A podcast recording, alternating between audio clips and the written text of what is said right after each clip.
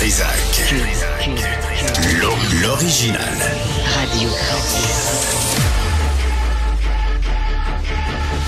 Du Trisac. Votre plaisir coupable. Cube Radio. Bonjour tout le monde. Euh, Bon, euh, quel jour? Euh, jeudi 2 février 2023. J'espère que vous allez bien. On va parler d'itinérance vers midi parce qu'on annonce moins 22 avec refroidissement éolien moins 35 et ça va jusqu'à moins 41 vendredi et samedi. On peut pas laisser les gens coucher dehors. Donc, euh, qu'est-ce qu'on fait? On va en parler avec l'abbé Claude Paradis, fondateur de l'organisme Notre-Dame de la Rue. Et aussi, euh, il y a un collectif, euh, La Voix des Jeunes compte, qui demande un compte rendu, qui demande de nouvelles lois pour encadrer la violence et les abus sexuels aussi dans le dans les écoles secondaires, primaires. Donc, ça, c'est vers 13 heures. Mais tout d'abord, Parlons donc euh, de cette... euh, vous vous souvenez de la COP 15 qui a fait tant parler à Montréal avec des clôtures de 10 pieds autour du Palais des Congrès? Selon la coalition des associations de consommateurs du Québec, il est temps, il serait temps de faire le bilan de l'inaction face à l'obsolescence programmée, la réparabilité et la durabilité des produits. En fait, euh, tu l'achètes, ça casse, tu le jettes. C'est un peu ça le concept. Laurence Marget est avec nous, elle est directrice générale de cette coalition, euh, qui est la CAC finalement, mais pas la CAC euh, au pouvoir. Madame Marget, bonjour. Oui, bonjour Monsieur Dutrisac. Faisons pas, euh, faisons la, la nuance, hein. Vous êtes la CAC, Oui. mais pas l'autre S'il vous CAC. plaît. Parfait. Là, vous voulez faire le bilan. Je trouvais ça intéressant euh, de, de finalement l'inaction des chefs d'État puis des leaders mondiaux qui se sont retrouvés en décembre à Montréal au- au- dans le cadre de la conférence des partis, la COP 15. Et vous, vous soulevez le fait qu'on n'a pas parlé de l'obsolescence programmée.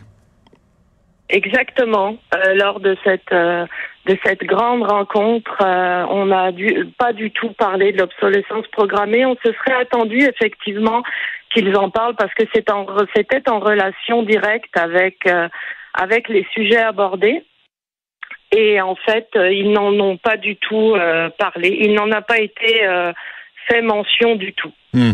Vous dites que euh, finalement, il y a, y, a, y a un lien à faire entre l'obsolescence programmée et euh, l'exploitation des terres et des mers, la surexploitation des ressources biologiques, le changement climatique, la pollution, les espèces non indigènes envahissantes. Il y a un lien. Expliquez-nous ce lien. Euh, oui, ben en fait, c'est que euh, lorsque les produits que l'on consomme présentement sont peu réparables, souvent, euh, et leur durée de vie est très est très courte. Euh, c'est souvent dû en fait au fait que euh, on le consommateur, on veut tous en fait euh, pouvoir avoir des produits qui sont de moins en moins chers. Donc au niveau de la durabilité, ça peut aussi être euh, être euh, être la euh, c'est la la question qui fait que euh, nos nos nos produits sont euh, sont ont une durée de vie euh, moins plus faible Mhm. et puis dans ce cas-là ben, il y a toute la question de on en fait quoi après? Ouais. donc souvent, bah, on va le jeter. Donc, ce qui fait que euh, on augmente les déchets. On augmente nos déchets et les déchets se retrouvent où? Alors, il y a une partie qui est recyclée, il y a des parties qui ne sont pas recyclées justement, donc ils sont enfouis.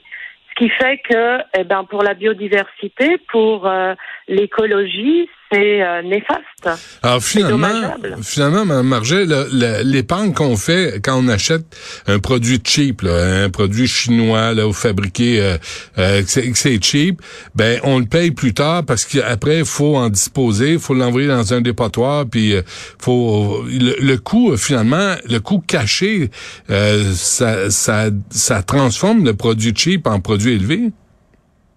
Ben oui, tout à fait. C'est-à-dire que c'est vrai que nous, on pense qu'il faut euh, conscientiser le consommateur sur euh, effectivement euh, des informations, euh, qu'il ait le droit, qu'il ait accès à des informations sur le produit qu'il achète, à savoir euh, quel est-ce qu'il peut être réparable, est-ce que sa, sa durée de vie est de combien, Hmm.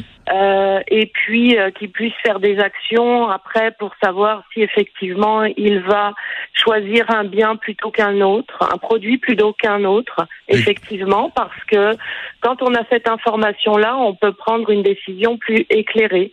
Mais comment les, les chefs de, ben, on revient à, la COP 15 où ça n'a pas été abordé ce sujet, l'obsolescence programmée. Euh, comment est-ce que des chefs d'État des, peuvent intervenir Là, là c'est la loi du marché. On offre un produit cheap, euh, c'est ce qu'on veut, on l'achète, puis après on le sac au vidange.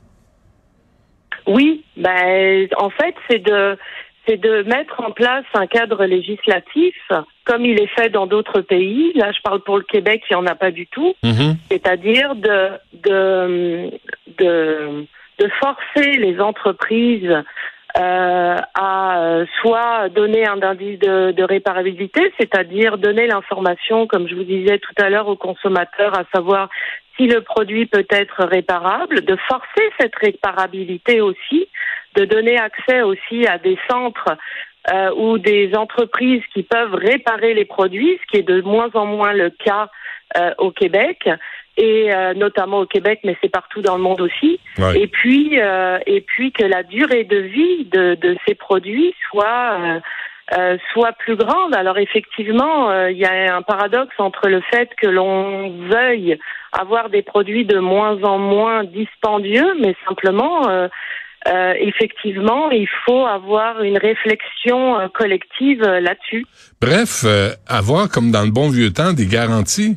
Avoir quand tu achètes un produit, il y avait avec ce produit une garantie d'un an, deux ans, trois ans, cinq ans. Mais là, on a l'impression que les garanties ne tiennent plus. Ben, en fait, il existe hein, dans la loi de la protection du consommateur au Québec, il existe, euh, il existe dans la loi, dans cette loi de la protection du consommateur, un, un comment, un, un énoncé qui dit qu'un bien, une, il existe une garantie légale quand même. Hmm. qui stipule qu'un produit doit pouvoir servir à son usage normal pendant une durée raisonnable. Ouais, mais là tu faut tailler euh, chez euh, à l'usine, faut que tu l'envoies par la poste, ça te coûte 15 pièces, ça te coûte plus cher de l'envoyer par la poste que de d'en acheter un nouveau. Hein. Exact. Non, mais tout, tout est. Euh, il y a des corrélations dans, dans, dans tout effectivement euh, hmm. le, le, le, le, le, enfin, en tout cas le cycle de consommation du produit, c'est-à-dire qu'effectivement, euh, même pour la réparabilité, souvent, il est plus cher le, les, les, les pièces, les pièces de rechange ainsi que la main d'œuvre hmm. reviennent plus cher en fait que de se racheter un produit neuf. Mais, mais euh, ça, ça a l'air banal, là, mais ce que vous soulevez, Mme Marget, c'est, c'est ça le, nerf de la guerre. C'est la surconsommation. On parle du suremballage. C'est aussi des produits jetables, finalement, parce qu'ils sont moins chers. Et là-dessus, les gouvernements pourraient intervenir, pourraient exiger de réelles garanties, mais sur place, là, pas avoir à défrayer des coûts euh, astronomiques ou à se déplacer pour faire réparer des appareils qu'on vient d'acheter. Exactement, c'est exactement ça. Euh, nous, ce que l'on euh, ce que l'on veut et, ce que l'on amène, c'est qu'on aimerait effectivement que le gouvernement euh, se penche sur cette problématique et effectivement force mmh. les entreprises à, à disons à ce que les, les, les, produits soient réparables de un et deuxièmement que leur durée de vie soit plus longue. Ouais. Effectivement, c'est tout à fait ça. Je disais, euh, chaque Québécois produit plus de 700 kilos de déchets par année. Euh, on n'est pas, on, s'en va pas dans le bon sens, là.